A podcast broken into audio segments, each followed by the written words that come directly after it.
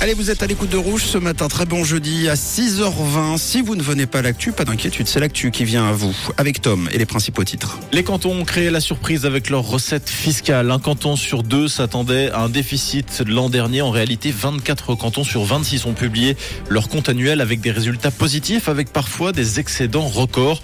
En tête du classement, le canton de Genève qui a réalisé un bénéfice de plus de 700 millions de francs. Vaud et Neuchâtel ont terminé l'exercice 2022 à l'équilibre.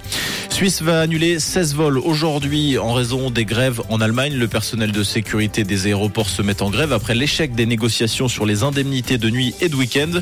Les pourparlers reprendront fin avril. En attendant, 700 vols, dont 16 de la compagnie suisse, seront supprimés aujourd'hui et demain au départ ou à destination de Düsseldorf, Hambourg et Cologne. Une centaine de ressortissants suisses bloqués au Soudan depuis plusieurs jours. De violents affrontements secouent le pays. Ils sont le résultat de la guerre de pouvoir entre le commandant de l'armée et son numéro 2. Des centaines de civils ont été tués, des milliers de personnes blessées selon un bilan encore provisoire.